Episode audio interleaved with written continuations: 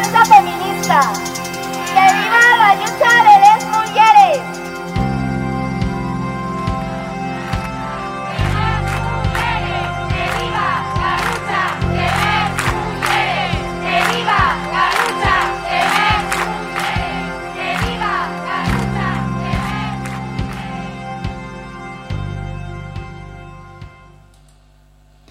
Bueno, bienvenidas al Nieiru Las Rapiegas, un día más. Ya sabéis que yo soy Ayalga eh, y no queda nada para el 8M. Consideramos que no hay una fiesta, sino un día en el que hay que reclamar nuestros derechos porque seguimos sufriendo precariedad laboral y cobrando menos y siguen siendo eh, los cuidados además siguen recayendo sobre nosotras en, la mayoría de casos nos violan, nos matan. Llevamos ya unos 12 feminicidios en lo que va de año y estamos a 23 de febrero nada más. Entonces hay mucho que hacer y no podemos perder el tiempo bailando con purpurina en la cara, ¿vale?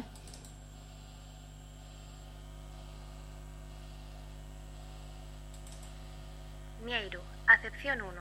Sitio que hubo un animal para parir les críes. El Nieiru Las Rapiegas, 105 FM. Nieiru, acepción 2. Muérgano sexual femenino. El Nieiru Las Rapiegas, en Radio Crash. Bueno, entonces, em, este programa, como os comentaba, vamos a incidir en el trabajo, ya que el 8M se celebra, ¿por qué? Bueno, pues porque Clara Zetkin lo propuso. ¿vale? Propuso este día de la mujer trabajadora y se indica que será mm, que este será celebrado cada 8 de marzo. En la segunda conferencia internacional de mujeres socialistas realizada en Copenhague en 1910, Clara Zetkin propuso el 8 de noviembre, el 8M, perdón, eh, y se aprobó la celebración del Día de la Mujer Trabajadora y comenzó a, celebrarse al año siguiente. La primera conmemoración se realizó el 19 de marzo de 1911 en Alemania, Austria, Dinamarca y Suiza. Y desde entonces se ha ido extendiendo por muchos países. Pero sí que es verdad que anteriormente, en 1908, en Chicago, se había mm, hecho un acto Mm, sobre este día ¿no? de la mujer, presidido por mujeres socialistas como Corinne Brown o Gertrude Bresolt Hunt, y, para apoyar a, mujeres obreras y denunciar la opresión que éstas sufrían.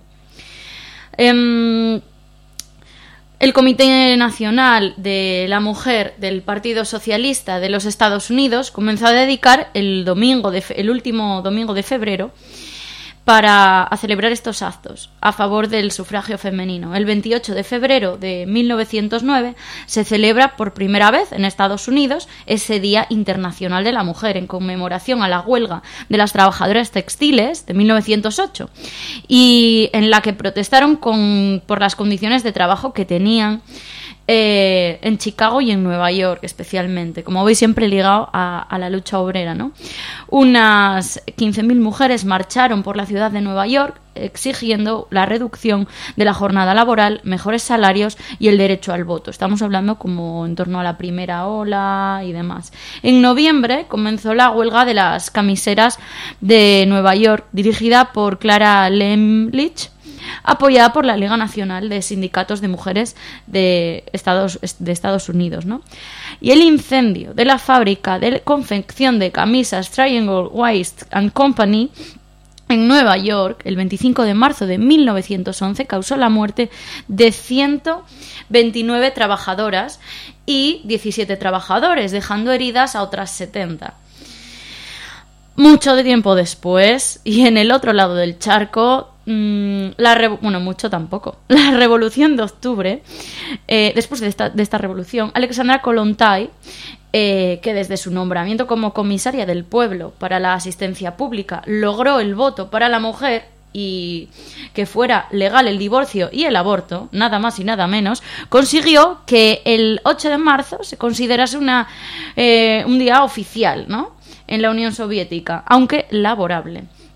Y el 8 de mayo de 1965, por decreto del Soviet Supremo de la Unión Soviética, se declaró no laborable este día. Y desde la aprobación oficial por la Unión Soviética tras la Revolución Rusa en 1917, este día, mm, a veces considerado fiesta, a veces un día de, lucha de- por los derechos nuestros, de reivindicación, eh, comenzó a celebrarse en muchísimos países y en España se celebró por primera vez en el 36, no podía ser menos, y liderado por Dolores Ibarruri a la cual, bueno, pues admiramos muchísimo. Por eso, eh, vamos a ir con testimonios de mujeres. Ahora, para comenzar, para ir poniéndonos en situación. ¿Vale? Estos son paisanes que trabajaron de todo. Y... Ahí van. Soy Pilar Gutiérrez González, nacida en Uribés, mm, mejor dicho, en la Parnusuelia. Y estamos aquí contando un poco nuestras peripecias de, de trabajar y de trabajar y de bajar con el mato a la vagona y, de ir para los prados a ayudar y, y para la tierra ayudar y, y fartuques de trabajar hasta el alma. Yo aprendí a coser y, gracias a Dios se me da bastante bien, porque después cuando me hizo falta se acababa de apuros, porque separéme del marido y, yo sabía coser y los, los tres adelante, los tres adelante y, y salieron unos hijos buenísimos formales y, y trabajadores y educados.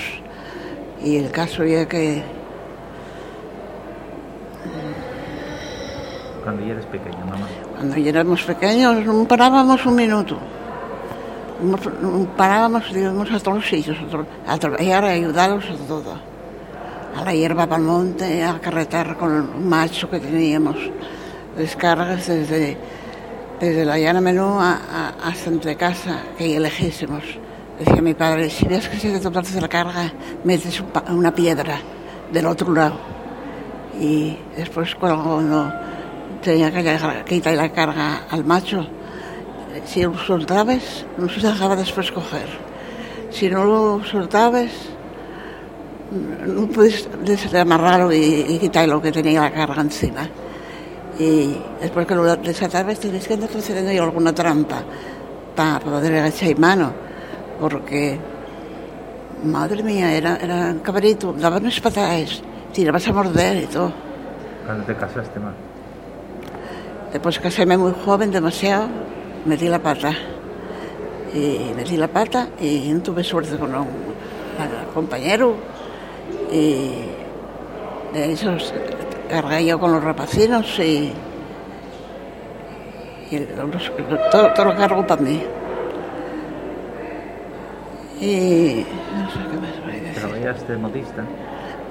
Lo- Ya dije que Trabajaste en... Trabajé mucho de modista y trabajé a mataperro donde, donde pude entrar, porque eran malos años, que no te aseguraban ni nada. Y con curas. Los curas claretianos en Gijón y cuando más lo necesitaban mandaron a la calle.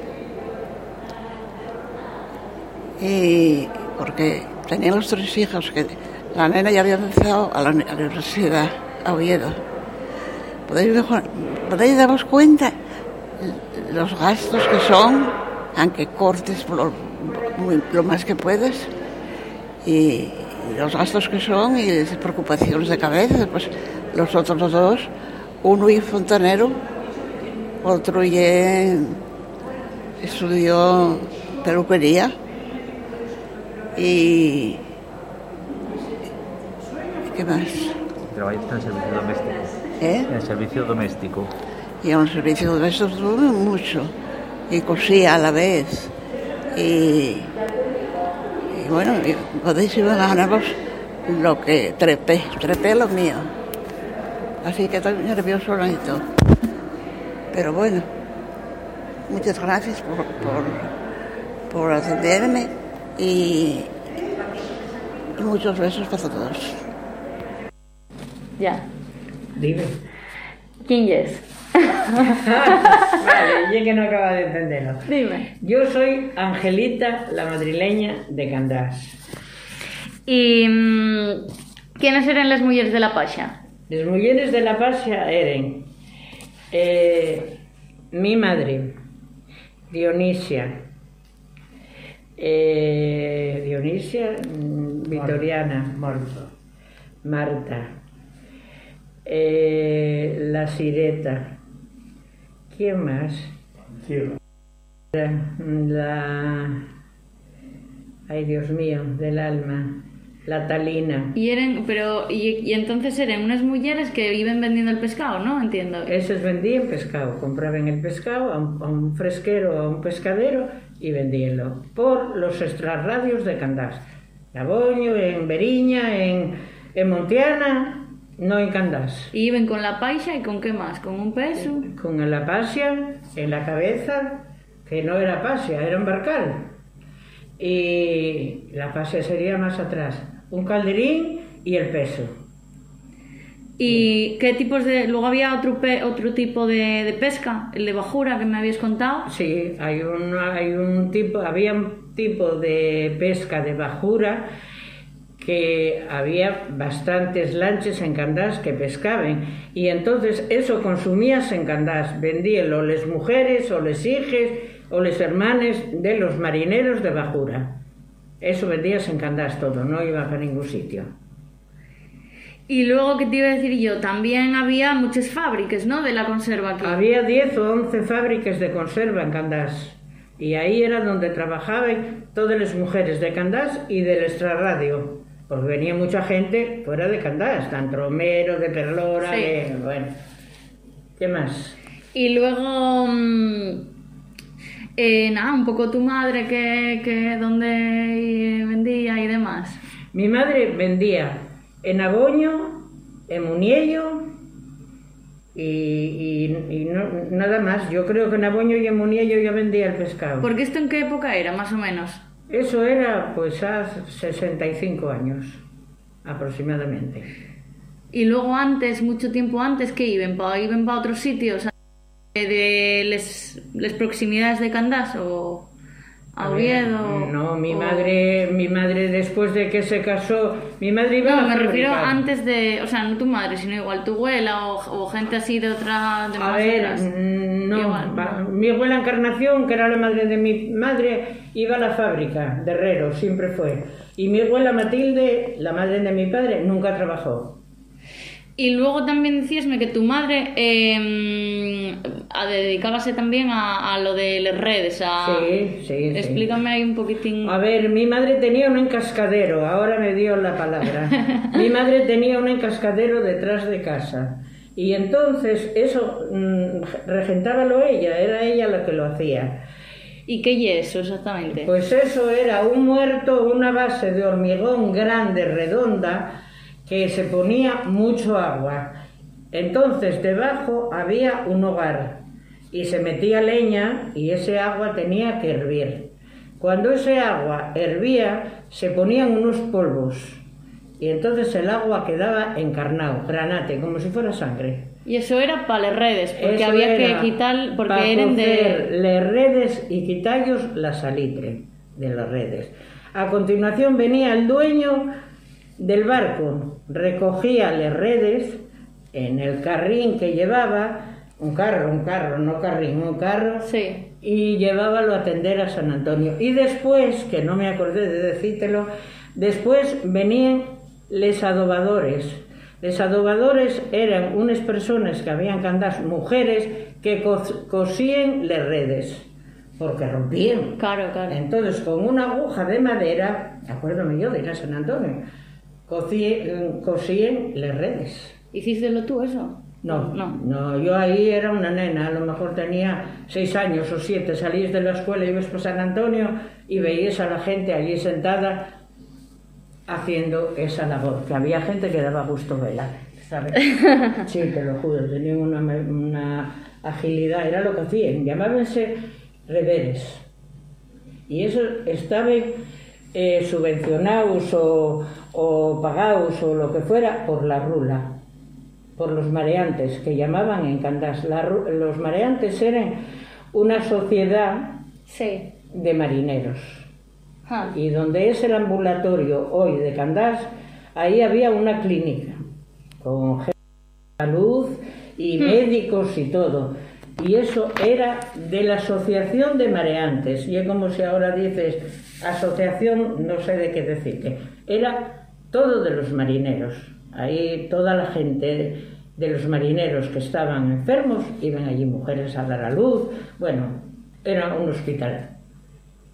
Y claro, esto en realidad ya en Pueblo Pesquero, y estamos aquí en Candás, esto en realidad ya parecido en muchos pueblos, entiendo, claro. Claro, estoy igual que Llanes, que, que Luanco, que, que, que cantidad de pueblos de la costa, Claro. que era lo mismo. Por el verano tenían cantidad de vida y por el invierno pueblos muertos. Porque por no haber, no había ni luz en la calle. ¿Qué quieres que te diga? Claro, Eh, claro. Era todo oscuro. Y eso era lo que había. A ver, ¿necesitas algo más? Un poco de la infancia. Yo nací en el 34 y, nací en una época muy mala, muy mala, muy mala. Digo yo, porque, porque mi madre era carbonera y mi padre albañil, pero es que tenía muchos hijos y además que no, que no tenía para darnos de comer. Y a mí me, cuando nací, cuando nací cuando en la huelga, pues me tenían que dar café, café pero sin leche. No me dieron leche, me dieron café malte. Y luego, y luego cuando fuimos un poquitín ya, como de cuatro años así, marchamos a pedir, porque no teníamos nada en casa. Y entonces, no sé más, y, nos, y pedimos en una casa y pedimos en una casa que nos mandaron ir a comer a la mi hermana y a mí todos los días. Y allí íbamos a la escuela, íbamos a todo. Nos atendieron muy bien. Ahora qué más. ¿Cuándo fuiste mayor? Ya no te oigo. Y de 12 años estaba en una casa cuidando a una niña. Una chiquilla que, que tenía 10 meses. 10, es por ahí. Luego, y tenía que planchar los vestidos de almidón a la nena para sac- poder sacarla.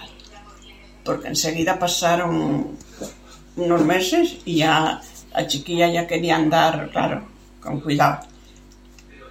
Entonces, después, cuando salí de... Bueno, eso fue cuando salí de comer de esa casa que nos mandaron ir a comer todos los días. Eso después salí de ahí y, tenía una hermana que estaba casada, que tenía dos hijos. Y vivía en Lieres. En Lieres, entonces, cada vez que tenía un hijo malo, pues me llamaba.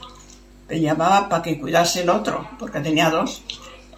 Luego, luego me metí en esa casa a los 12 o 13 años. Y entonces nos parecía muy joven, pero bueno, me quisieron.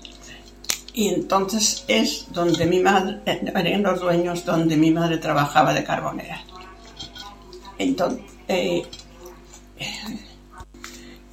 después me casé a los 19 años.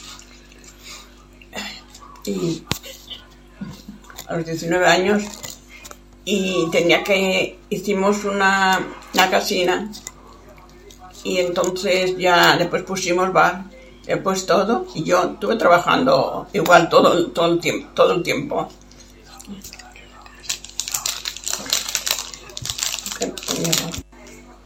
quedé Esto. y entonces cuando hicimos la casa que no es grande es pequeña pero bueno es está bien no, no, no, no, estuvimos, no vivimos muchos aquí. Entonces eso, mi, mi marido trabajaba en la mina y, y yo trabajaba, pues pusimos un bar en el bajo y nos y, y trabajaba en la casa arriba y en el bajo, en el bar también, preparaba comidas para, para gente que iban a, a cazar y venían con un jabalí o, lo que sea, y todo lo preparaba yo para 34 personas. Estoy de no, de no hablar, ni pensar en lo que, lo que eso. Y entonces hacía un- unos, unas cosas muy ricas de, de- como tenían leche y eso, ¿eh? pues hacía unas cosas muy ricas y con una taza de leche y, y, y, y- y de esas cosas que hacía. No me acuerdo ya cómo se llama, pero bueno, ya hay muchos años, ¿eh? Era yo muy joven, era yo demasiado joven. También me, llevaron para una casa, era algo familia de Alfredo, del marido. Y, resulta que sabes lo que, lo que es eso. Llevarme para una casa que no tenía ni luz ni tenía nada. Y tenía que llevar los vaques. Los vaques tenía que llevar a que sí o dónde. Y la, la, la niña que estaba allí, eso, llevándolo y eso, llevóme un día hasta para decirme dónde tenía que llevar los vaques. Ella estaba llena de vives y de, ¿sabes qué son vives, no? Bueno, estaba toda llena de vives y todo, dije yo. Ni tenía leche, ni tenía, no tenía luz, ni tenía nada. ¿Cómo iba a estar yo allí? No, no, que va. Entonces, eso, al otro día dije yo que no, que, que no, que yo que no hubiera peleado con los vaques nunca. Y que tengo miedo, que, que tengo miedo, y además allá adelante, en aquellos prados sola. No, no. Entonces al otro día, además sentí la decir, vas a marchar mañana, vas a marchar mañana para ver si ella queda a gusto. Pero antes que, antes que marchar la chavala, ya allí lo dije, que no, que no, que no, sin duda. Pues estas cosas no se pueden perder. Así que preguntáis a les hueles porque que vos cuenten, ¿no? Y gracias a estas mujeres estamos nosotros aquí. Así que no hay suficiente agradecimiento para ellas. La radio ye de oír música también. Entonces vamos a ir a ello. Yo voy a abrir una cerveza y vamos a ir con un clásico que se llama Te recuerdo, Te recuerdo Amanda. Una versión de la otra.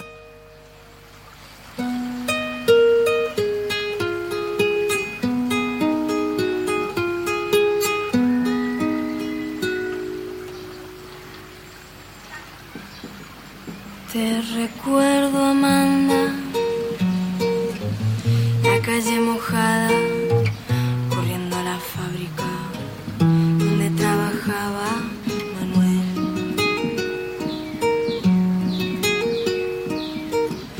La sonrisa ancha, la lluvia en el pelo, no importaba nada. Ibas a encontrarte con él, con él, con él, con él, con él. Son cinco minutos, la vida es eterna en cinco minutos.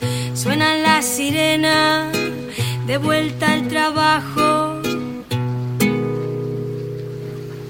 Y tú caminando, lo iluminas todo, los cinco minutos te hacen florecer.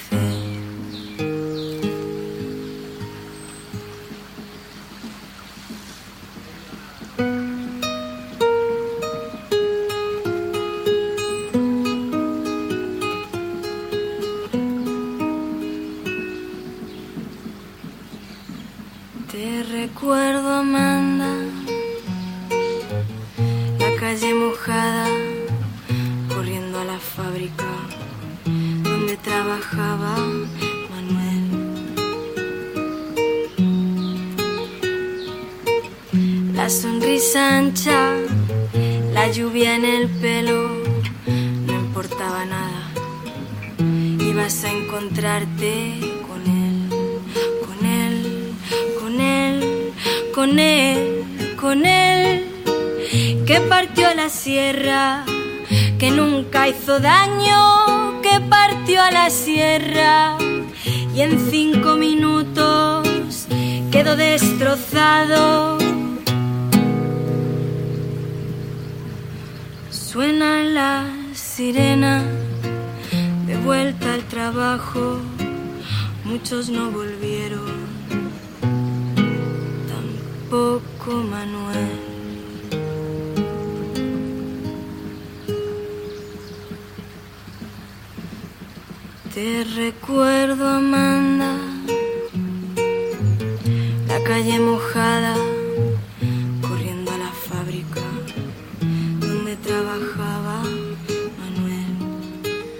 ahora vamos a ir con una entrevista a Carmina Morán. Espero que vos preste muchísimo. Cuando se terminaba de segar, se ataba el cereal en manojos o manochos y se iba amontonando en facinas en la tierra. La comida constaba de frisuelos, chorizo, jamón y de postre rosquillos. La encargada de llevar la comida era el ama de la casa, que por la mañana quedaba haciendo la comida, para luego llevarla a la tierra por la tarde, y después de comer se quedaba trabajando.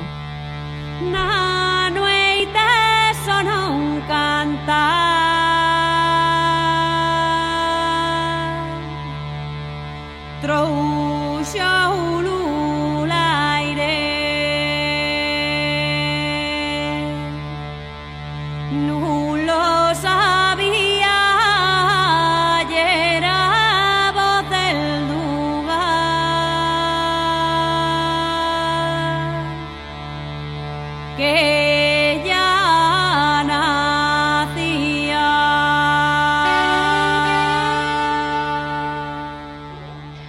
Buenas tardes, estamos hoy muy bien acompañadas con Carmina Morán de AMCA, la Asociación de Mujeres Campesinas de Asturias. Buenas, Carmina, ¿qué tal? Hola, buenas. Eh, personalmente conocí vuestra asociación cuando vivía yo en Cangas del Narcea, así que bueno, yo igual que tú, eh, yo llevo a Cangas en el corazón. ¿Tú de qué parte del concejo eres? Yo soy del, de la parte de Sierra, de un pueblo que se llama Dagüeño. Nagüeño. Yo, mira, trabajé en el CRA de Sierra precisamente, en, la, en, en- Ah, ah, en entonces te- Sierra. Sí. Entonces te sitúas perfectamente. Sí, sí, sí, tuve Portebón y demás. Eh, vale, bueno, la asociación se extiende por toda Asturias. ¿Y cómo surge esta iniciativa? ¿Cómo se extiende tanto, no? Por- porque, bueno, al final una asociación que esté por todo el territorio asturiano y es grande. Pues mm, la asociación empezó en el 88 y hicieron un seminario en Loarca donde fueran invitadas mujeres de toda la zona y de aquí fueron representantes de Cangas y de Allande y como iban en el autocar, el autocar daba para charlar bastante, pues ya fueron ellas ya pensando que tenían que hacer una asociación o algo que tuvieran más unidas para poder ir a los sitios eh, en representación de, de las mujeres de la zona. Y pues allí ya, ya empezaron ya a darle vueltas a la cabeza. Y luego ya en el 89, pues ya hicieron los estatutos y ya empezaron a funcionar. Qué bien. Eh, mi primer contacto con vuestro trabajo fue por el libro Sabores y Saberes de las Mujeres Asturianas, que es una auténtica maravilla, y con un fragmento del cual empezamos esta entrevista. ¿Cómo se os ocurre la idea de hacer este libro, que es una verdadera joya de etnografía? Pues mira, la- las que en aquel tiempo llevaban la asociación, al recorrer todos los pueblos de, Asturias, pues se dieron cuenta de que en cada zona pues se hacen las cosas de una manera. Unos tienen unas costumbres, otros tienen otras. Y pues dijeron, ah, pues tenemos que hacer un libro donde recoja las experiencias de todas las mujeres de cualquier zona rural de Asturias. Y así fueron recopilando datos, fotos y así a las mujeres más mayores. Y luego ya pues hicieron una selección de lo que a ellas les parecía mejor y ya sacaron el libro. Hay unas fotos preciosas en, en el libro. Bueno, el libro entero a mí me, me encanta, pero las fotos son preciosas. El libro comienza con un texto maravilloso sobre el papel de las mujeres en la sociedad tradicional y la importancia de estas para la producción, y cito el libro. En el plano económico, los servicios que realiza la mujer, aunque parezcan menores que los del hombre, son imprescindibles, pues transforma en comida los productos naturales y manipula y administra los recursos para realizar la base de la dieta y de la mesa familiar cotidiana. No sé si os dais cuenta de que os quedó un libro muy feminista. Esta es una, es una de las reivindicaciones que se hacen ahora en, en, el 8M, ¿no? Visibilizar el trabajo de las mujeres en el entorno doméstico, en las labores de la casa, de los cuidados, labores que se multiplican además mucho en el entorno rural. ¿Cómo de imprescindible era este trabajo que no se remuneraba o que no se remunera eh, de la mujer en las grandes casas de los pueblos. A ver, la, la mujer, antes más que ahora, hay que reconocer que hoy se avanzó, pero antes la mujer en, en las zonas rurales era mano, mano de obra, pero decisiones ninguna. Y no se le tenía en cuenta para cualquier cosa que era el hombre el que tenía que, que manejar, y sin embargo ella era la más imprescindible bajo mi modo de ver, porque las casas, una casa era próspera si la mujer sabía hacer de todo, sabía economizar lo poco que había, porque tenían que con una vaquina y una huerta y dos patatas, un poco maíz, con todo eso ellas sabían hacer eh, la comida para el año, hacían la matanza, hacían conservas, ellas era una manera de, de economizar con muy poco, sacaban una familia adelante. Y eso sí que era una, una tarea, vamos, especial para las mujeres. Y luego también tenían tenía que saber coser, porque de aquella no era como hoy que vas a, a comprar a grandes almacenes y tal. No, de aquella tú tenías un vestido, te rompía de aquel vestido, sacaban el mandil, sacaban la pañoleta. Bueno, que tenían que saber, con poca tela que tenían, vestían la familia. Cuidaban los hijos, cuidaban los abuelos, porque hoy ya ves, van a residencias, eso era impensable. Hmm. Y luego, eh, aparte de la tarea de la casa, que eso, bueno, eso hoy tampoco podemos decir, porque la mujer que vive en la ciudad, la tarea de la casa también es, es para ella la mayoría. Pero aparte de la tarea de la casa, hacer esas cosas todas, iba al paso del hombre. Y, Claro. y si acaso, y si acaso delante. Porque yo tengo escuchado a mujeres que ella iba para el prado, porque de aquella se sembraba, se, bueno, se trabajaba muchísimo más la tierra. Y ella iba para la tierra y cuando venía el hombre, como era tipo más señorito, el hombre se, a lo mejor se echaba a dormir la siesta y ella en ese, ese ratito que el otro dormía la siesta, ella era cuando tenía Para que cuidar la casa o preparar lo que había que hacer para la comida para la siguiente. Eso era, eso no era trabajo, ¿sabes? Eso era una diversión. Ya. Ellos suponían que era una diversión. Mientras ellos dormían, y bueno, eso no era una, una nada más, eh, había muchas que les pasaba. Sí. Ella se veía machismo puro y duro, eso era puro y duro. Y con el ganado igual, si había ganado, la mujer en el ganado, lo mismo que el hombre, y luego todo lo demás. Eso hoy también, ¿eh? Lo del ganado hoy, la mujer, la mujer rural hace el mismo trabajo que un hombre. Claro, claro, que eso que se piensa que las mujeres, los trabajos fuertes y, y de fuerza y de tal, la mujer con el ganado igual que el paisano. Igual, hombre, a ver, si, si el saco es de 40 kilos, eh, hay que recordar que lo levante mejor él y yo prefiero que lo levante. Pero, Sí, sí. hombre, mm, eh, quitando ahí cuatro cuestiones que es fuerza o, o, a ver, que somos un poco distintas, lo demás, cuestión de trabajar igualito. Hacemos las mismas, las mismas labores que hacen ellos, Hmm. igual. Y tiene que ser así, ¿eh? No funciona una casa, No, no, una claro. casa rural no funciona si, si no hay la unión entre el marido y la mujer para hacer los trabajos. Sí, no, es que lleva muchísimo trabajo todo eso, madre mía. El texto eh, de- del libro sigue haciendo un análisis de los papeles de la suegra y de la nuera en la casa, mostrando cómo ambas tenían que luchar por reivindicar su pequeña parcela de poder en la cocina, en el cuidado de los niños, en la toma de decisiones domésticas. Y, vuelvo a citar un trozo de- del texto del libro. Este modelo de familia daba origen a una serie de relaciones muy complejas que giraban en torno a la mujer, es decir, suegra, nuera o ama nueva. La primera con estatus consolidado frente a la cocina, la comida, la custodia y la transmisión de la tradición, mientras que la segunda, como futura ama, debe pasar por un largo proceso liminal, lo que la convierte en un elemento necesario a la vez que el más débil de la familia. Este análisis que se plantea en el libro ayuda a entender bien la compleja relación de las mujeres con sus suegras. Eh, ¿Siga siendo así o los cambios sociales también en el entorno rural hace que esas relaciones ya vayan cambiando? Eso hoy hay mucho cambio. Hoy la gente ya está más educada para que la, la mujer que venga de afuera viene y es de casa ya desde el primer día. Pero antiguamente yo siempre escuchaba por ahí de estos dichos que decían que la que venía de afuera, que tardaba 20 años en ser de casa. 20 años. Madre mía, casi nada. Imagínate lo que tenían que pasar esas pobres mujeres. Ya. De la- claro, aquí estaba mucho lo del mayorazgo y entonces siempre Sí. venía la mujer. Hmm. No, no iba el hombre para casa de una mujer, venía una mujer y claro, lo que venía, lo que venía, ellos lo que querían era mano de obra. Ya. Mano de obra y que tuviera hijos. Si no tenía hijos tampoco valía, ¿eh? Ya, ya, Era ya. lo que... Todavía lo del moirazo por ahí, todavía algo, algo se estila, ¿no? Oye. Yo cuando estuve todavía conocí a alguno. No, a ver, que soy miraza. Ay, no. Bueno, explícanos lo que ye, porque yo creo que mucha gente estará escuchando y no sabrá lo que ye. Yo Explícanos. cambié, yo cambié el tema porque Muy bien, oye, me parece muy bien. Mira, otra cosa que había que reivindicar en el entorno rural para Claro, mujer, ¿no? ¿Y por qué no podía quedar una mujer? Claro.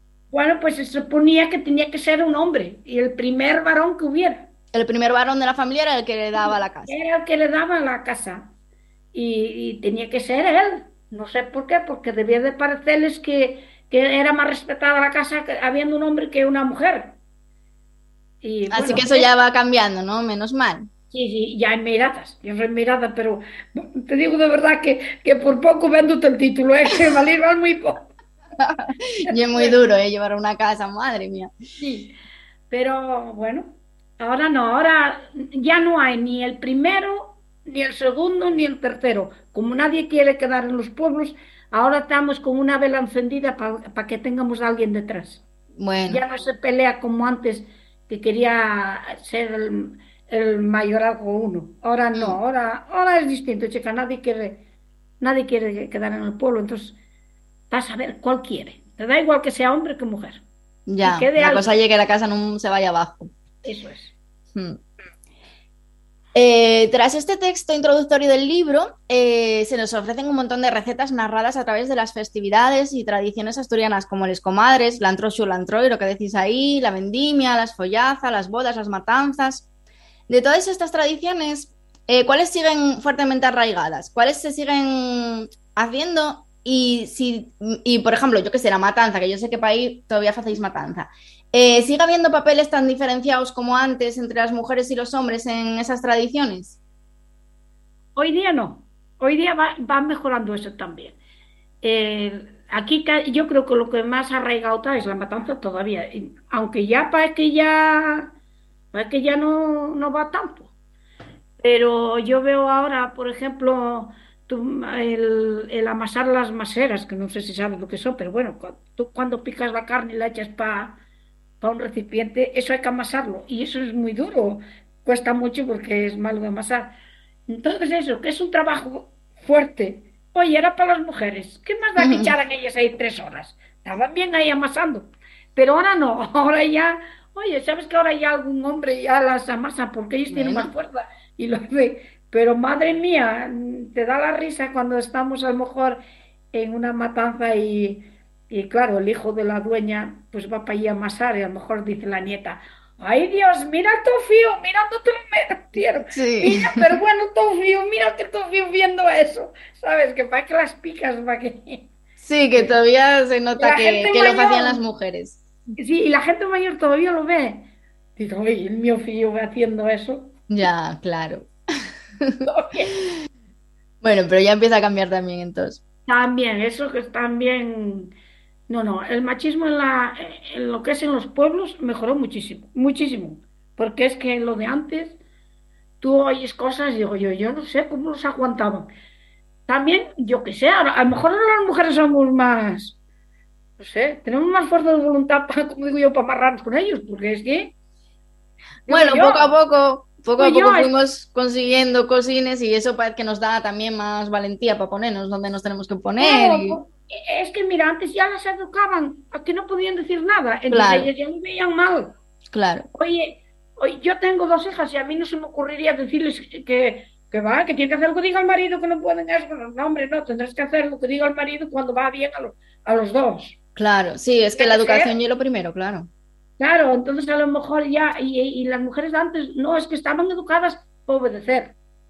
Y Sí, lo veían normal, es que tampoco lo ve, muchos ni lo veían siquiera. A lo mejor si tú veías a una mujer en el pueblo que es- salía un poco rebelde, esa, esa, esa estaba echada a sí, perder. sí, esa, sí, sí, esa Esa era, a vamos. perder. Claro. Mm. Es que era mu- mucho esa educación, ¿eh?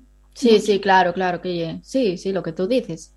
Ahora ya educamos a las niñas distinto, ya, claro. Claro. Y que tampoco, y, y la necesidad, que antes es que tampoco te quedaba otra mejor que aguantar al marido, porque ¿dónde ibas? Sin, sin trabajo o sin... Ahora ya, bueno, ya tenemos otras perspectivas y ya, bueno, ya podemos contestar.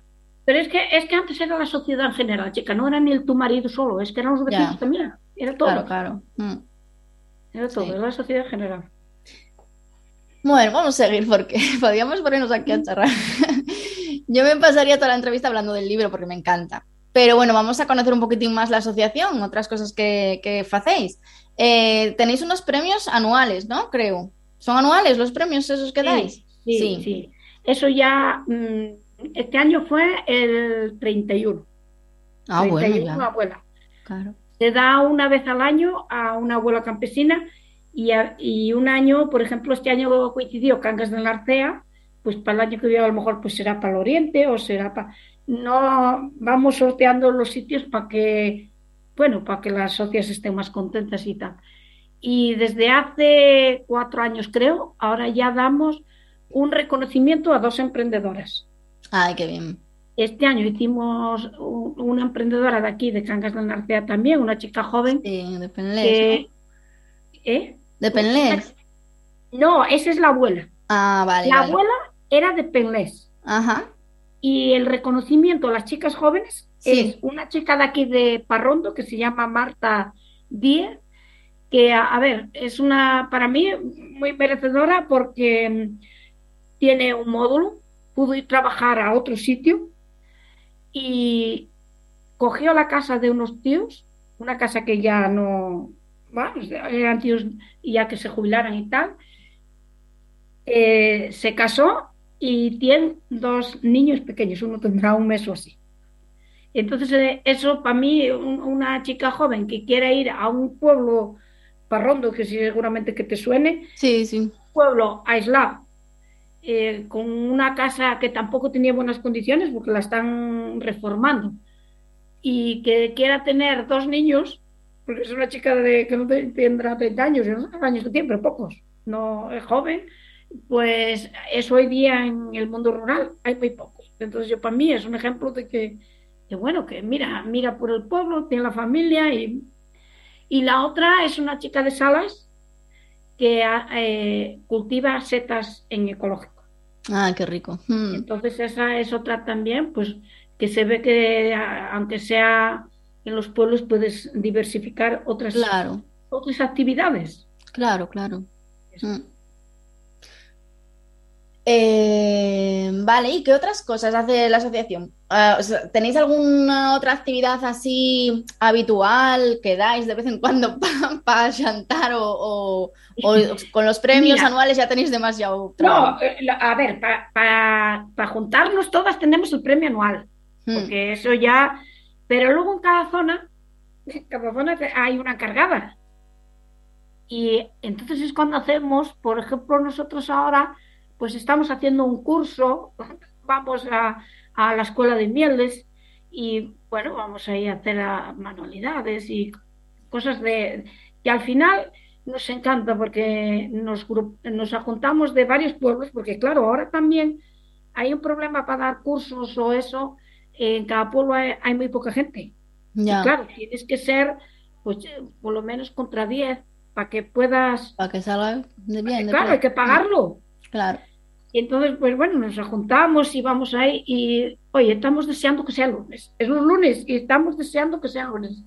Porque llevamos el cafetito, hacemos Sí, eso, sí, contamos, contamos la semanita y es una manera de, no sé, de estar más juntas y que ves que todo el mundo tiene problemas. Es que todas tenemos problemas. Sí. Pero es un momento que eso. Y en las otras hacen eso también, hacen algún curso de alguna cosa. Y luego, por ejemplo, nosotros pues hacemos la comida de Navidad. Este año no la hicimos porque como estaba el dichoso coronavirus, pues nos Ya. quedamos sin ella. O también solemos hacer un viaje cultural. Ah, qué guay. Eso, nosotras, cada zona. Luego, si se juntan más, pues, bueno, claro, es que es difícil, ¿lo sabes? Todo el mundo tiene que hacer. Y como Ya. las vacas eh, no tenemos día justo, justo equilibrar, Es que lo de, claro, teniendo un ganado no hay vacaciones. Claro, tenemos muy mal los días de, la- de librar, entonces son difíciles de hacer hasta los viajes. Ya, Porque aunque tú quieras ir, oye, siempre hay alguna aliada que no puedes ir. claro. Pero es, es- normalmente es lo que solemos hacer. Bueno, ya hacéis cosas, claro. Bueno, es que Bueno, para ir terminando, vamos a hablar un poco de qué supone para una mujer vivir en el campo. ¿Cuáles son las mayores dificultades de la mujer rural hoy día, eh? Ya no tanto la carga que ya nos explicaste antes, sino hoy en día, ¿qué dificultades puede encontrar una mujer rural que las de ciudad a lo mejor no tenemos? Pues mira, yo, una que estoy muy quemada y que estoy todo el día dando la matraca en todos lados, es esto de las redes sociales, estas historias todas. Eh, yo siempre estoy, que nos suban a cursos para aprender a hacer estas cosas.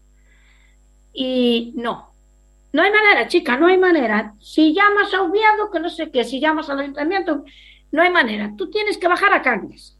Ellos no se dan cuenta que nosotros echamos una hora casi de coche, más prepararte, bajar a Cangas, aparcar y volver a subir para un curso que te has de una hora aprendiendo, por ejemplo, a manejar el ordenador o qui- quiero decir, por ejemplo, para certificado digital o cosas de esas que usamos, pero como nadie nos enseña, pues no las usamos.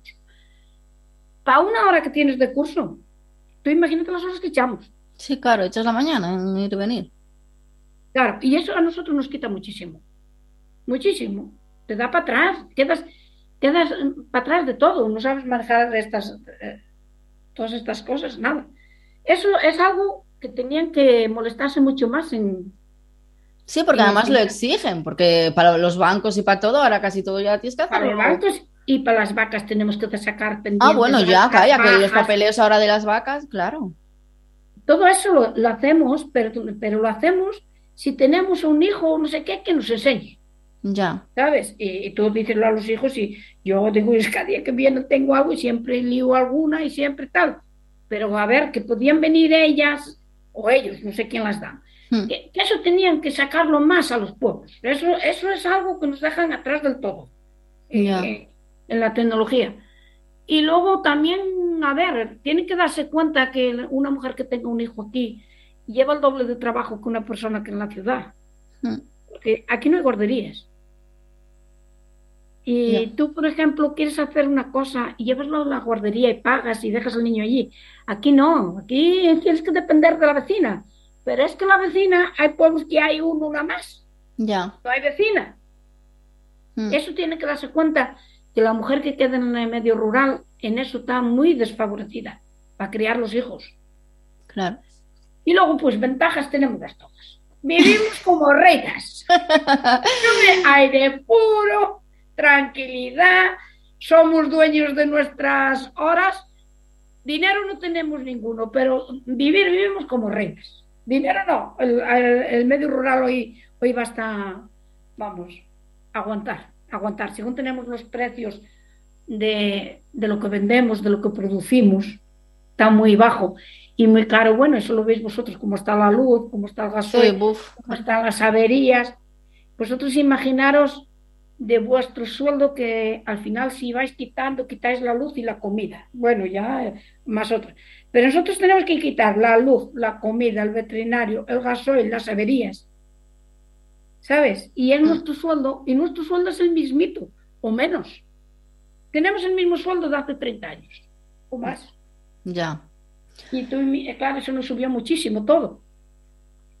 Oye, y y, mm, ahora notáis cambio las mujeres, porque claro, hasta hace unos años las mujeres en las casas rurales no cotizaban, no hacían todas las labores sin, sin derecho a pensión, ni a jubilación, ni nada.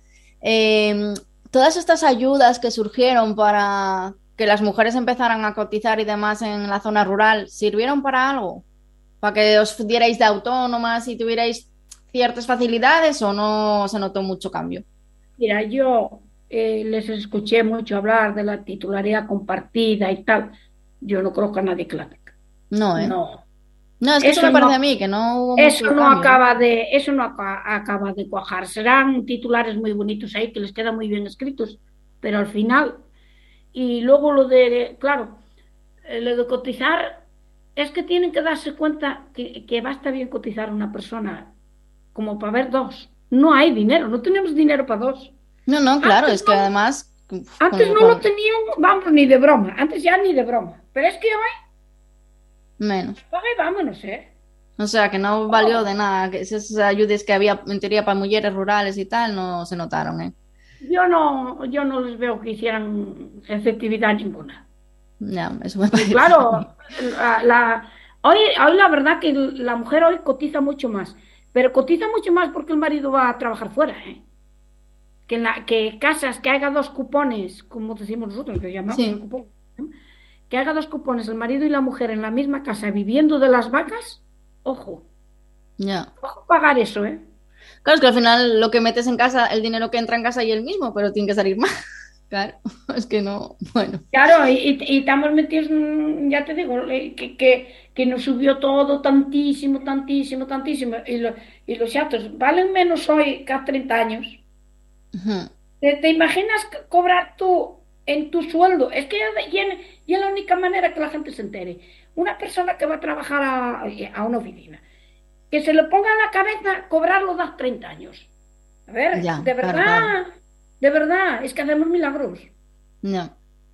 Sí, sí, Y encima os exigen mucho más de todo, porque exigen más eh, controles sanitarios, que a ver, que eso obviamente Eso pues está tiene que bien. ser así, pero claro, Sí. exigen mucho más, pero no, no se nota en el, en el dinero que entra. ¿Qué va? No, no, no, eso, eso nada.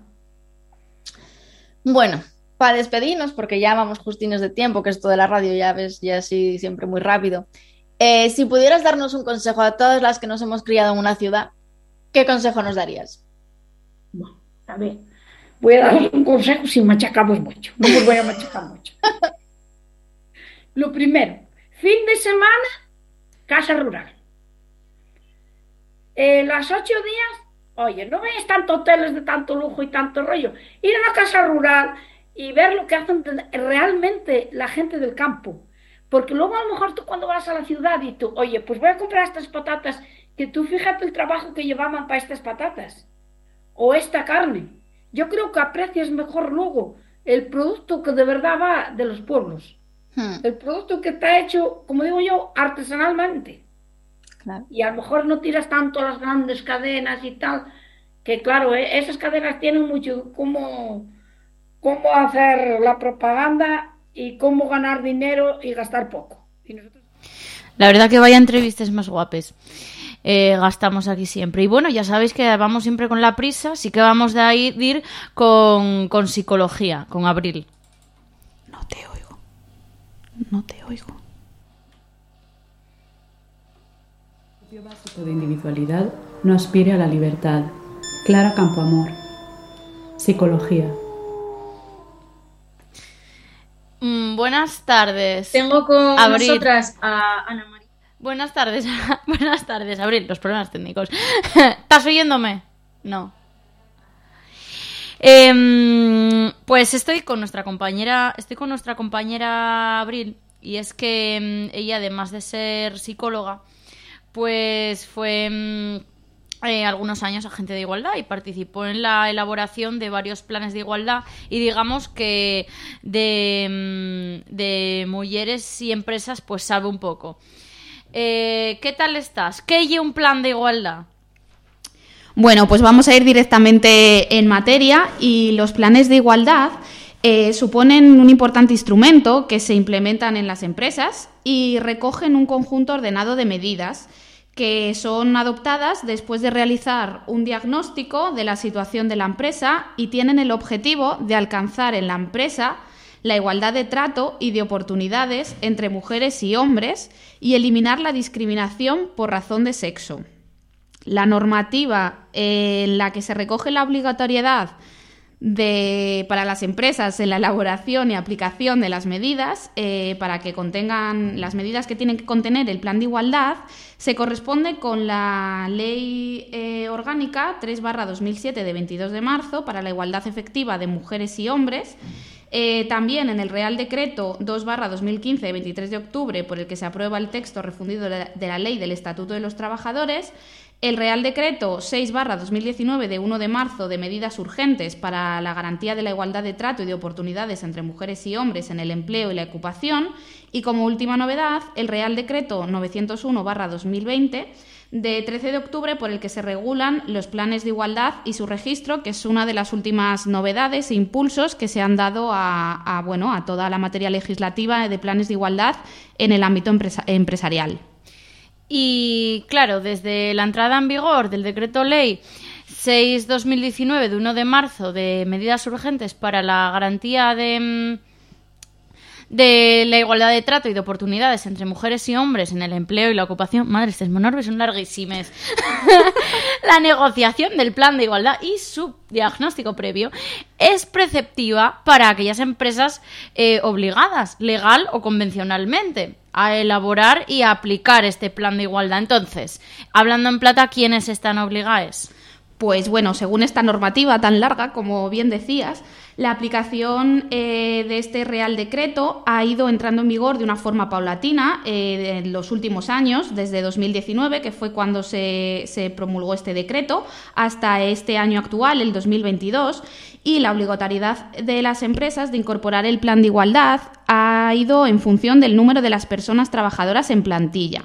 De esta forma y de la manera paulatina que se estipuló en el decreto, el próximo 8 de marzo de 2022 ya todas las empresas de más de 50 personas en plantilla, que tengan eh, de personas empleadas en su plantilla, estarán obligadas tanto a negociar el diagnóstico como el plan de igualdad eh, en, la, en, cada una de estas empresas que cumplan con, ese número de personas empleadas, de más de 50.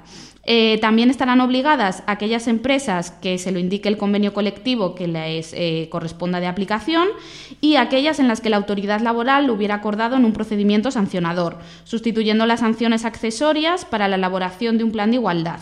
El resto de las empresas, es decir, las de menos de 50 personas trabajadoras, la elaboración e implantación del plan de igualdad eh, será de carácter voluntario, pero eh, recomendable para que puedan implementar eh, medidas en materia de igualdad. Y bueno, la representación legal de la empresa. La representación legal o, o sindical de las personas trabajadoras a través de, de una comisión negociadora. Son quienes hacen eh, la negociación y el seguimiento de este plan. Pero ¿qué fases tiene? ¿Y qué se analiza más o menos en él, así muy por encima? Bueno, pues de una forma muy breve, eh, las diferentes fases que tienen que tener un plan de igualdad eh, sería, en primer lugar, el compromiso de la organización, es decir, la dirección de la empresa tiene que adoptar el compromiso de integrar la igualdad de oportunidades entre mujeres y hombres en la organización como un principio básico y transversal, facilitando los recursos necesarios, tanto materiales como humanos, para la elaboración del plan de igualdad y comunicando este compromiso de igualdad de oportunidades a toda la plantilla. En segundo lugar, se tendrá que constituir la comisión negociadora. Eh, tal y como estipula la ley de igualdad, el plan de igualdad tiene que ser negociado eh, por la parte o la representación de los trabajadores y las trabajadoras y con eh, la parte que represente a, a la empresa. Serán quienes formen parte de esa comisión negociadora. En tercer lugar, habrá que llevar a cabo un diagnóstico de la situación que hay en, en, la empresa. Esto es un estudio tanto cuantitativo como cualitativo de la situación de las mujeres y hombres que trabajan en las empresas y eh, este diagnóstico tiene el objetivo de detectar las diferentes discriminaciones que haya por razón de género en la empresa. Es una fase fundamental, ya que se detectan las diferencias sobre las que después se van a proponer las medidas pertinentes para erradicar la desigualdad entre sexos en el ámbito laboral. En cuarto lugar, tendrá lugar la fase de la negociación y la elaboración en sí del plan de igualdad. Una vez que hemos identificado eh, los objetivos y las necesidades o las diferencias que hay en la empresa, que en la fase del diagnóstico, eh, la Comisión de Igualdad tendrá que proponer aquellas medidas y actuaciones concretas en las que va, que va a desarrollar en base a unos objetivos y que también tendrán que ser negociadas. Las materias sobre las que se proponen estas medidas eh, serán el proceso de selección y contratación, la clasificación profesional, la formación, la promoción profesional, el ejercicio corresponsable de los derechos de la vida personal, familiar y laboral, la infrarrepresentación femenina en la plantilla, las retribuciones salariales, la prevención del acoso sexual y por razón de sexo y otras condiciones del lugar o del centro de trabajo. En quinto lugar, eh, será necesario el registro y la implantación del Plan de Igualdad. Esto, además, la nueva normativa de 2020, el Real Decreto 901, así lo, recoge, que será obligatorio el registro, según establece esta normativa, del Plan de Igualdad una vez que ha sido eh, negociado. Y, eh, en último lugar, la última fase será el seguimiento y la evaluación. Es importante eh, cuestionarse periódicamente si el plan de igualdad propuesto es aplicable a la empresa, si los objetivos que se propusieron son los adecuados, si se han ido alcanzando y si las acciones son coherentes con los objetivos marcados. Se recomienda que esta fase se lleve a cabo de una forma anual, que se haga ese seguimiento anual, teniendo el plan de igualdad una vigencia máxima de cuatro años, tras los cuales habrá que elaborar uno nuevo, llevando a cabo todos los pasos que se han comentado eh, otra vez de nuevo, en función de los objetivos que ya se han alcanzado, insistiendo en los que no y proponiendo algunos nuevos para conseguir la igualdad real en el ámbito empresarial. Para profundizar en los pasos a seguir en la elaboración del Plan de Igualdad en la página web del Ministerio de Igualdad, se pueden encontrar numerosas guías y documentos para que esos planes se hagan bien. Aunque bueno, aún y con eso, algunos planes de igualdad eh, se están haciendo, pues bueno, de aquella manera. ¿Y por qué dices eso? ¿Son ineficaces? ¿Están hechos por gente experta y con perspectiva de género? Porque yo, que bueno, ya sabéis de dónde vengo, lo que vi es un montón de personas que se pusieron a ser consultoras sin tener ni idea. Y entonces, claro, pues bueno, eh, más que ineficaces, digamos que ahora mismo eh, se hacen por la obligación normativa que los avala y no porque haya un compromiso real con la igualdad ni una concienciación por parte de las empresas sobre los beneficios que supone incorporar este tipo de medidas. De poco sirven las leyes, los decretos o intervenciones sindicales si las empresas no asumen como propia la exigencia de garantizar la igualdad de oportunidades entre su plantilla y en la propia sociedad. Un avance, el de la equidad entre hombres y mujeres en el trabajo, no solo beneficia a la empresa en términos de clima laboral, reputación y atracción y retención del talento, sino que tiene un importante impacto en las estructuras sociales y en la economía de todo el país. Además, y en la línea que decías, las personas encargadas de negociarlos no siempre cuentan con esa perspectiva feminista necesaria para implementar medidas adecuadas, eh, ni tampoco por parte de las consultoras, que también mencionabas. Por lo que a veces se tiende a hacer planes de igualdad con medidas estándar, un poco mm, planes de igualdad de tipo copia y pega, que no responden a las necesidades ni peculiaridades de cada empresa por lo que es importante insistir en que la fase del diagnóstico es fundamental para que las medidas que se proponen después sean las adecuadas. Sin embargo, eh, aquí aparece también la dificultad de que la empresa quiera compartir con total transparencia todos los datos que se necesitan para conocer la situación de la que se parte, para hacer esa foto de la empresa en materia de igualdad en el momento en el que se comienza a negociar el plan de igualdad, en base a la cual se va a detectar la desigualdad existente y se van a proponer las medidas correctoras pertinentes. Por todos estos problemas, la realidad es que a día de hoy solo un porcentaje muy pequeño de empresas tienen registrado su plan de igualdad, cuando a estas alturas debía ser ya la mayoría de ellas quienes lo tuvieran implementado.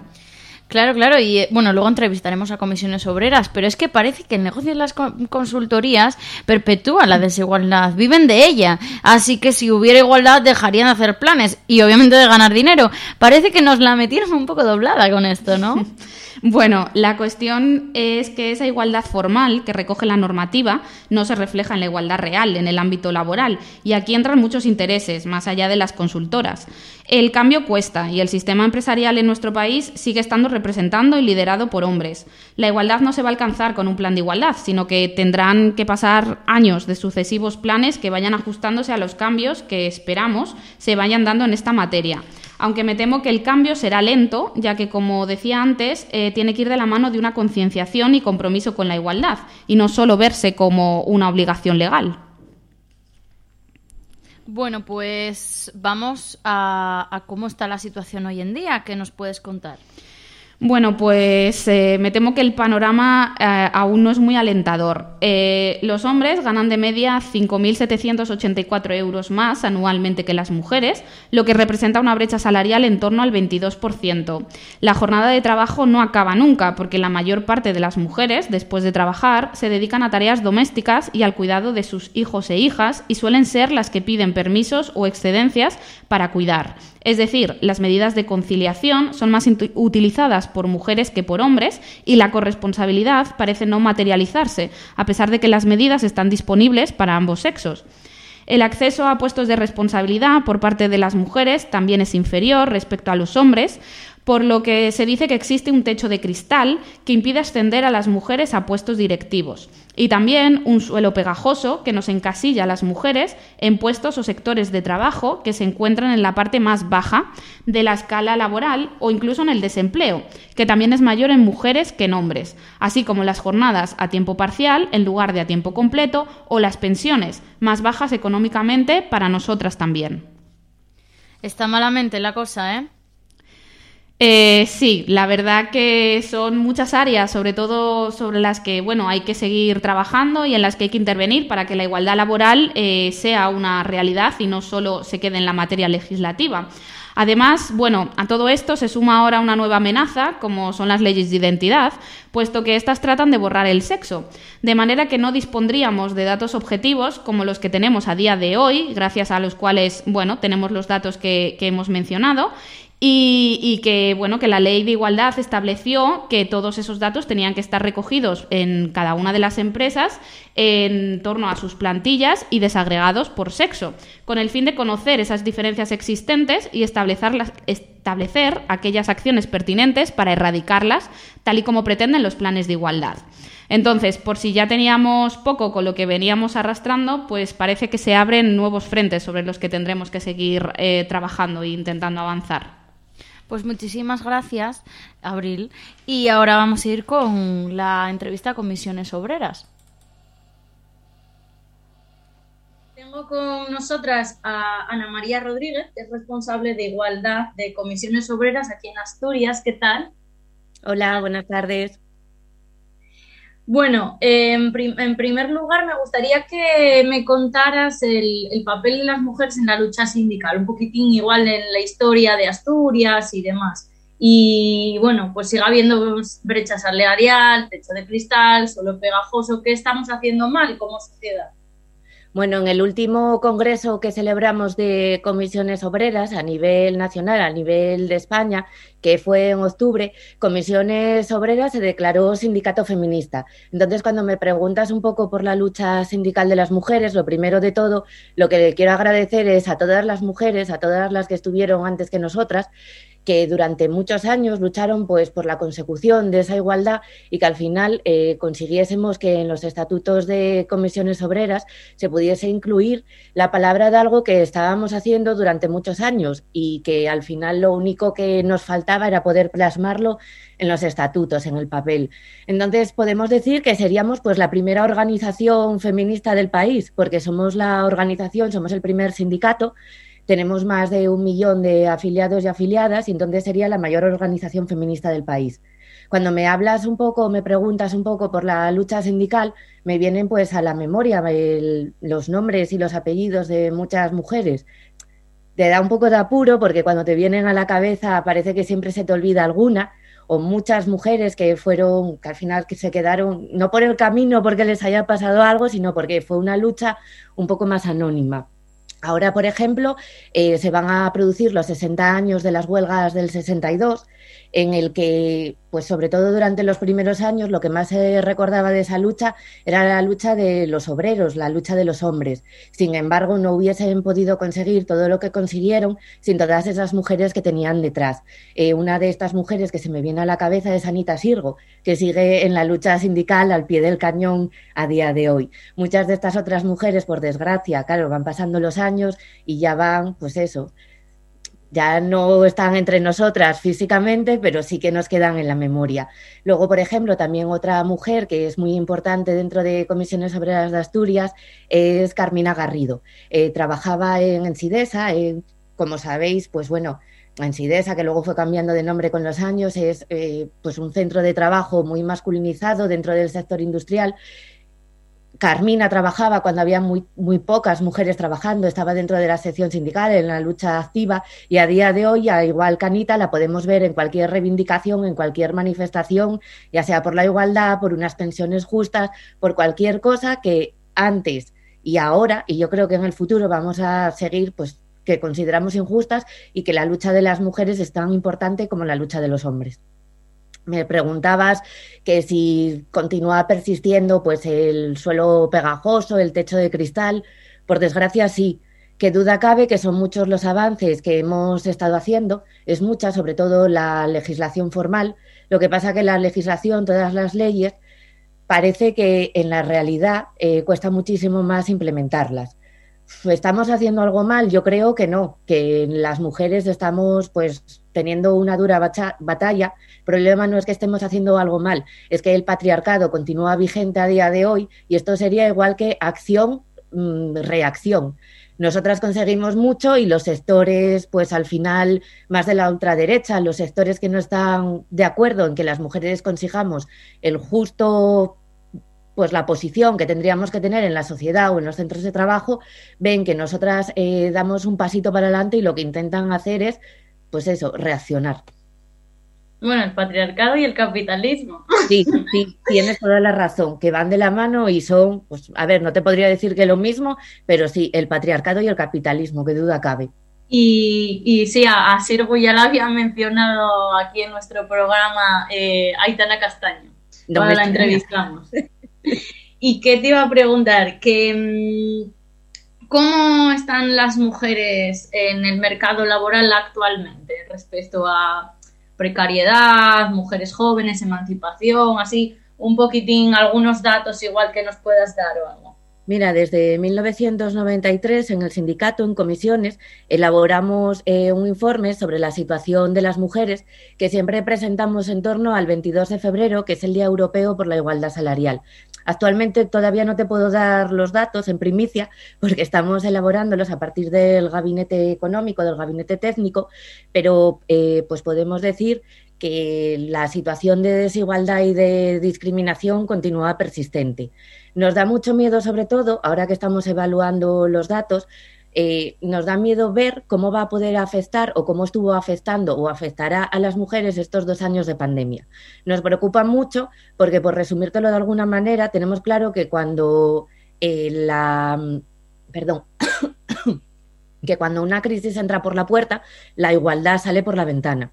Han sido dos años muy duros por la pandemia ocasionada por el coronavirus y lo que primero fue una crisis sanitaria está revirtiendo en una crisis económica. Y al final los sectores eh, más vulnerables, más desfavorecidos de la sociedad son quienes nos más los van a sufrir. Y al final son las mujeres jóvenes y bueno, y las mujeres en general. Entonces podemos decir que la situación sería de discriminación y de desigualdad en general, que aún nos quedan muchos años para conseguir esa igualdad real. Y luego hay sectores que están pues muy feminizados y en los que nos está costando mucho más. Eh, solo hay que ver las movilizaciones, por ejemplo, que se están llevando a cabo en las últimas semanas y en los últimos meses en el sector de la limpieza, la negociación del convenio colectivo, que vemos que la patronal eh, lo que pretende es una subida irrisoria del salario en unos sectores que, como te digo, están muy feminizados y están teniendo unos salarios muy bajos. Con la subida del IPC que hay y la carestía de la vida en general, lo que no se puede pretender es que te quieran hacer una subida de, de risa al final. Sí, sí, estaba yo intentando buscar datos para elaborar un artículo con motivo también de, del 8M y, y, sí, es que la pandemia afectó ya no solo jóvenes, sino también migrantes y mujeres también, pues obviamente en riesgo de exclusión que... Pues, Sí, los sectores más vulnerables son al final eso, quienes más lo van a padecer. Vamos a presentar el informe que te digo que estamos elaborando a partir del 21 de febrero. Así que pues bueno, va a estar disponible en la página web del sindicato si no os lo podemos hacer llegar. Pues gracias. Eh, también quería que profundizáramos más en la brecha salarial, que es un tipo de violencia de género mal, o sea, llamada, bueno, más bien económica, ¿no?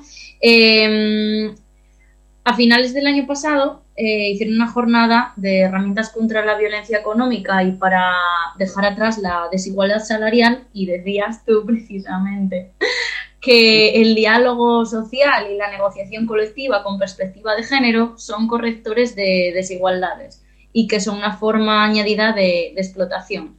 Los sindicatos son parte de la comisión negociadora junto con, con, los representantes de los trabajadores y las trabajadoras y los empresarios y empresarias en, en, lo que son la elaboración de los planes de igualdad ¿no? en las empresas. ¿Por qué es tan fundamental la participación activa de los, de los sindicatos en estas comisiones? Mira, yendo un poquito a esta jornada que comentas, que realizamos el 30 de noviembre en Noreña, esta jornada la enmarcábamos dentro de los actos del 25 de noviembre, como todas sabemos es el Día Internacional para la Erradicación de la Violencia de Género, lo centramos en la violencia económica, porque a veces cuando hablamos de violencia de género, de violencias machistas, no circunscribimos todos los tipos de violencias que hay. Y ya no solo eh, porque desde el sindicato, al final que duda cabe, que con la acción colectiva, perdón, con la acción sindical, la negociación colectiva, lo que intentamos es luchar contra ese tipo de violencia económica. Lo que queríamos con esta jornada era dejar claro que la discriminación y la desigualdad en este caso salarial, son un tipo más de violencias machistas, como es la violencia económica, como bien tú decías en tu exposición. Y lo que queríamos, aparte de dejar claro que es un tipo más de violencia machista, de violencia de género, queríamos un poco dar soluciones. Eh, con nuestro día a día, con las cosas que hacemos en el sindicato. Hablábamos de que la acción sindical y la negociación colectiva eran correctoras de esta desigualdad porque con la acción sindical que hacemos en los centros de trabajo eh, y con la negociación colectiva, entendiendo la negociación colectiva no solo como la negociación de los convenios colectivos, que es lo que a todo el mundo se le viene a la cabeza, sino con los planes de igualdad también, porque hay que dejar muy claro que los planes de igualdad son negociación colectiva, tienen el mismo rango y por lo tanto la misma importancia, con estas cosas, con estas negociaciones, lo que conseguimos es al final, pues derechos para la clase trabajadora. En este caso, con los planes de igualdad, pues conseguimos unos derechos para las mujeres. ¿Qué pasa? O me preguntabas que cómo sí, porque es tan, tan fundamental, porque es tan sí, fundamental es, es, tal, esa participación activa. Bueno, entiendo por qué, claro, porque estáis ya acostumbrados a ello. Ven, ¿no? Después de la normativa que hubo recientemente con los reales decretos el 901 y el 902, es muy importante nuestra participación porque, como te decía, eh, son parte de la negociación colectiva, los planes de igualdad, y no se puede dejar la negociación colectiva en manos de pues, la patronal, de la parte que no correspondería a quienes van a luchar por los derechos de los trabajadores y las trabajadoras. Por eso es tan importante. Y ya no solo para la negociación, sino para la comisión de seguimiento y para la evaluación de los planes de igualdad. Porque no es solo eh, hacer el plan de igualdad, sino ver que de verdad ese plan de igualdad va a tener una continuidad en el tiempo eh, y va a tener eh, sus resultados, porque mm, normalmente los planes de igualdad eh, se realizan para cuatro años y entonces tienes que ir haciendo evaluaciones periódicamente en el tiempo para ver que esas medidas que pusiste a partir de la elaboración del diagnóstico de verdad sirven como medida correctora. Si no, se podrían pues cambiar, intentar ver cómo van y luego en la evaluación pues sobre todo hacer una evaluación certera antes de comenzar la negociación del siguiente plan de igualdad. Por eso es tan importante que seamos parte implicada, ya no solo en las empresas en las que tenemos representación, sino en las empresas en las que no hay representación sindical, que por desgracia son muchas, ya no hace falta tampoco que nos vayamos a micropymes, sino que también en algunas empresas un poco más grandes no hay representación sindical, en algunas ocasiones por la reticencia empresarial que no deja que los trabajadores y las trabajadoras ejerciten uno de sus derechos, que es poder afiliarse al sindicato que quieran. Entonces, en estos sitios en los que no tenemos representación, también la empresa tiene la obligación de negociar los planes de igualdad con los sindicatos mayoritarios o los mayoritarios del sector. Así nos aseguramos que de verdad estos planes de igualdad, esta negociación colectiva, cuente con la representación legal de los trabajadores y las trabajadoras porque luego también eso, que en, en, otras ocasiones vemos que los planes de igualdad a veces los hace gente, yo bueno, vengo del ámbito jurídico y a veces lo veo, que es gente sin formación con, en perspectiva de género, porque están ahora, hay un auge de las consultorías de género que bueno, hay algunas que tienen un pase y otras no. Entonces, claro, son un poco quienes marcan que hay que ir haciendo los pasos y demás. Y entonces, dentro de esa comisión, luego, pues, em- los empresarios, eh, los representantes de los trabajadores y las- los sindicatos y demás, pues eso, ¿no? Serían quienes, quienes van siguiendo esos pasos. Pero, claro, entonces, la normativa esta de la que me hablabas, ese Real Decreto 901, 2020 de 13 de octubre porque se, se regulan la- los planes de igualdad y su registro y demás, ha profundizado en los requisitos que deben cumplir estos planes porque antes era un poco todo caos. Entonces, yo, claro, te iba a preguntar sobre, sobre la eficacia de los planes al final, porque sobre todo estos que están hechos por personas que igual, que están hechos para pasar el respión. Claro que, que es mejor que no tenerlos, pero bueno, mm, acaban, es eso, ¿no? No acaba generando un negocio basado en la desigualdad de estas, o sea, no en general, sino me refiero el- al institucionalizarlo en la norma como algo obligatorio para empresas Sí, de más de entiendo, 50 entiendo por dónde va tu pregunta, sí. al final son empresas que viven, el- sobre todo las consultorías, un poco para, para que los eh, para, para tener ese plan, vaya. Mira, más que un negocio, yo quiero ver los planes de igualdad como una oportunidad.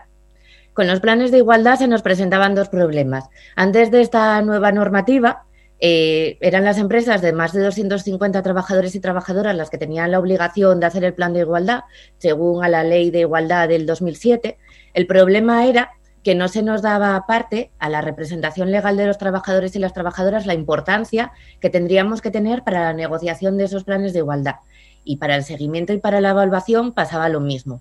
Entonces ahora con esta nueva normativa se compensa muchísimo más eh, los planes de igualdad como estaban hechos antes. Entonces, más que una oportunidad de negocio para estas consultorías, como tú bien dices, a ver, los planes de igualdad eh, se realizan eh, de parte, debe de instar la empresa a decir de yo tengo Sí, bueno, esa- esas cuestiones más así de, sí, cuento más más de formales 50 ya las vamos a- a trabajadoras, sí. pero más que no tendría que ser un negocio porque tú al final cuando haces la comisión de seguimiento del plan o la comisión negociadora del plan eh, tenemos a la parte empresarial y a la parte social. Entonces, no sería la consultoría o la auditoría quien haría el plan.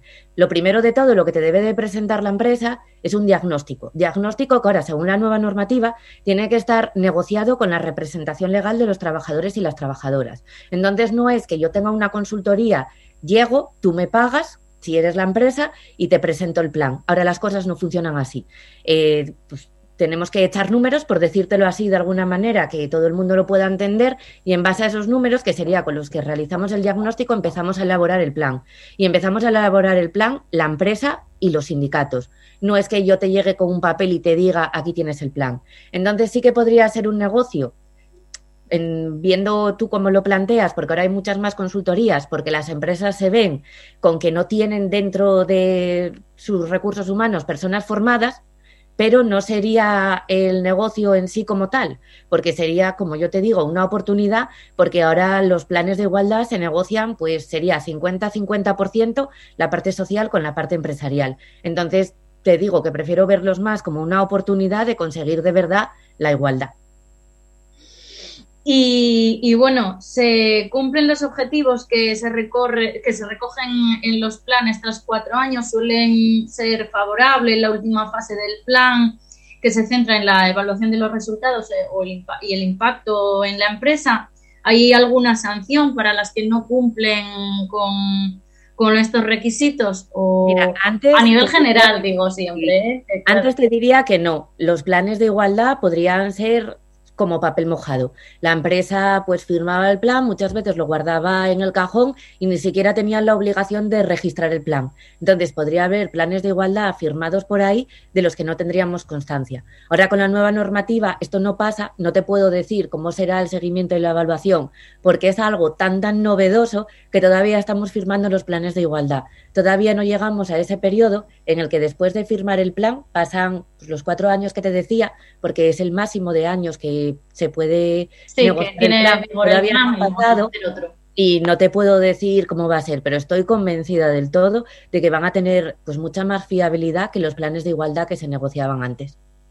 ¿Qué pasaba un poco en, en el ámbito ahí ecológico y demás? También pasó, ¿no? Un poco como que se institucionalizó a nivel legal mm, que había que cumplir X cosas y luego al final pues era simplemente tener el papel y para tener el papel había que pagar el proceso que fuera y tampoco implicaba una igualdad real tan Sí, no, te tenía- no te daba ninguna garantía, porque al final era eso, hacemos algo solo porque me lo están pidiendo, pero luego no haces ningún seguimiento ni te sirve de nada. A día de hoy, afortunadamente, yo creo que eso no va a volver a pasar. Y entonces, me, bueno, me decías que, bueno, todavía estáis ahí con la evaluación, o sea, te iba a preguntar qué que, que habría que mejorar, ¿no? ¿En qué suelen fallar estos planes todavía a día de hoy? Y, y si puede ser que en ocasiones no haya eso, una verdadera intención de alcanzar la igualdad por parte de algunos empresarios, claro, que luego pues Mira. están obligados por ley a hacer el, el plan, o sea, que da igual. Casi te podría relacionar la primera pregunta con la segunda, porque cuando me estabas haciendo la primera se me estaba viniendo a la cabeza la respuesta y sería la misma. El problema que hay ahora mismo es que según en el sindicato, en comisiones obreras, barajamos que más o menos a partir del 7 de marzo, 576 empresas en Asturias tendrían que tener plan de igualdad. ¿Qué está fallando ahora mismo? Que no van a llegar a tener plan de igualdad porque las empresas no están negociando ni están poniendo todo de su parte. Yo lo que suelo decir por ahí es que no se están poniendo las pilas, no están metiendo la marcha adecuada porque no van a llegar. Ahora mismo mirando el registro que hay de planes de igualdad, mirando el RECON, la última vez que lo miré la semana pasada, había 53 planes de igualdad registrados en Asturias. Y te estoy hablando de que según los datos que manejamos, tienen que ser más de 500 empresas las que tengan. Luego, ¿qué pasa? Que va a llegar el 7 de marzo, que a fecha 7 de marzo tienen que tener registrado el plan. No es que el 7 de marzo yo tengo más de 50 trabajadores y trabajadoras y empiezo a negociar, es que el 7 de marzo está ahí.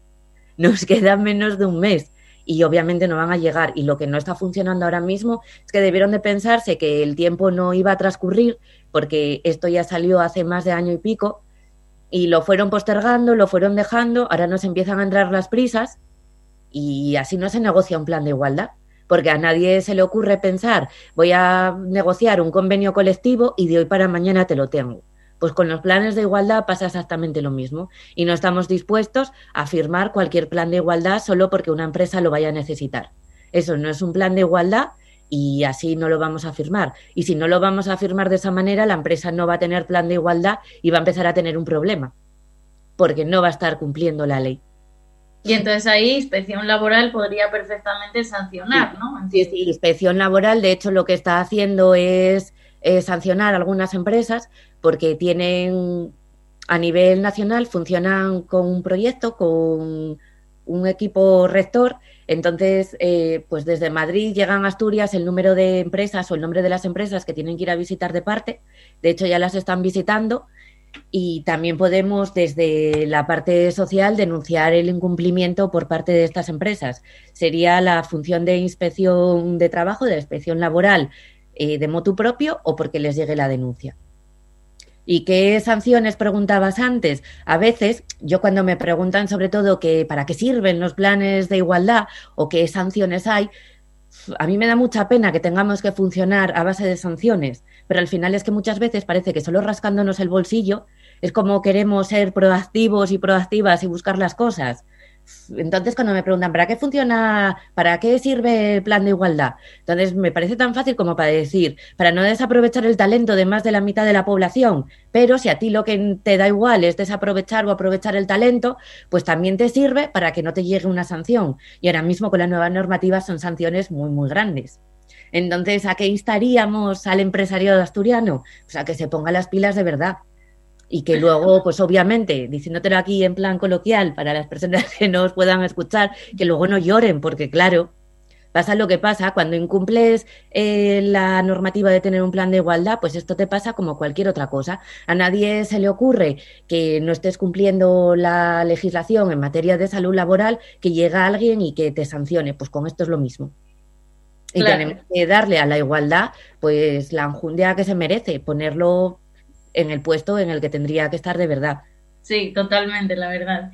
Y bueno, después de esto te iba a hacer así otra par de preguntas, así como para finalizar, que tampoco tienen tanto que ver así ya con esto, que es que si la mm, lucha sindical, que si perdió mucha fuerza o no desde, desde, bueno, desde hace ya tiempo, y, y, bueno, el estado actual, sobre todo igual en Asturias y demás, y, y luego, bueno, pues alguna lucha así concreta que ya nos hablabas del sector de la limpieza, por si bueno, ¿quieres contarnos alguna cocina más, alguna reivindicación? Mira, ante la pregunta de cómo está actualmente pues, la lucha sindical, yo te diría que desde hace unos años, sobre todo con la última reforma laboral, la reforma del PP, lo que se intentó fue meter un poquito, esconder en un cajón, meter en los armarios a los sindicatos porque al final molestábamos. Entonces, como molestábamos, lo que se intentaba era pues, echarnos un poquito las culpas de parecía los males del mundo. Actualmente, pues ni antes, ni durante, ni en el futuro, la lucha sindical yo creo que va a perder fuelle. Vamos a seguir estando pues donde se nos necesite. Solo hay que ver, ahora por ejemplo, eh, nos acabamos de levantar con la subida del salario mínimo interprofesional, a pesar de que la patronal no quiso apoyarlo y está solo el gobierno y los sindicatos. Y otra cosa, la reforma laboral que se firmó en diciembre. Por eso te digo que la lucha sindical yo creo que se nos pudo intentar poner en el furgón un poco de cola, pero en ningún momento ni perdimos fuelle ni dejamos de estar donde más se nos necesitaba.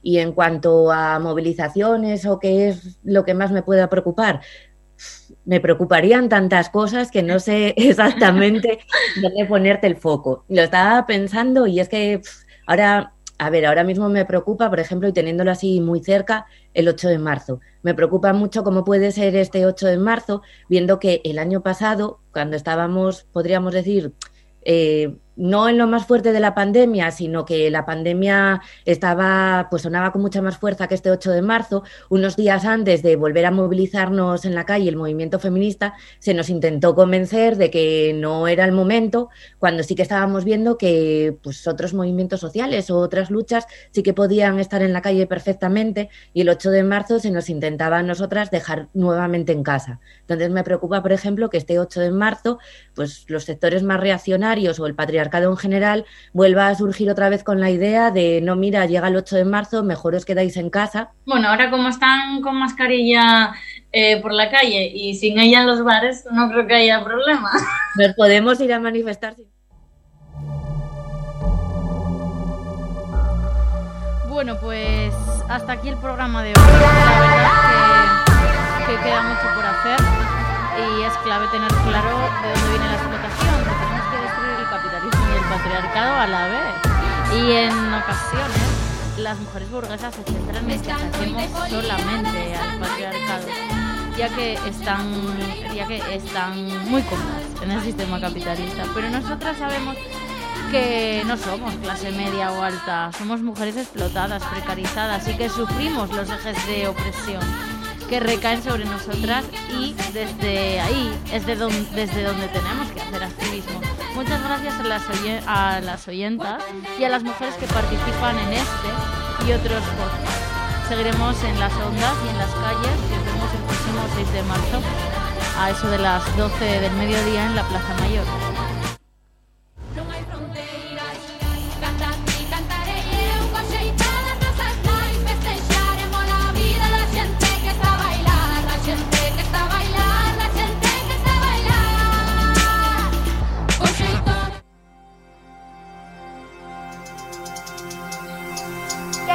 lucha feminista. ¡Que viva la lucha de las mujeres!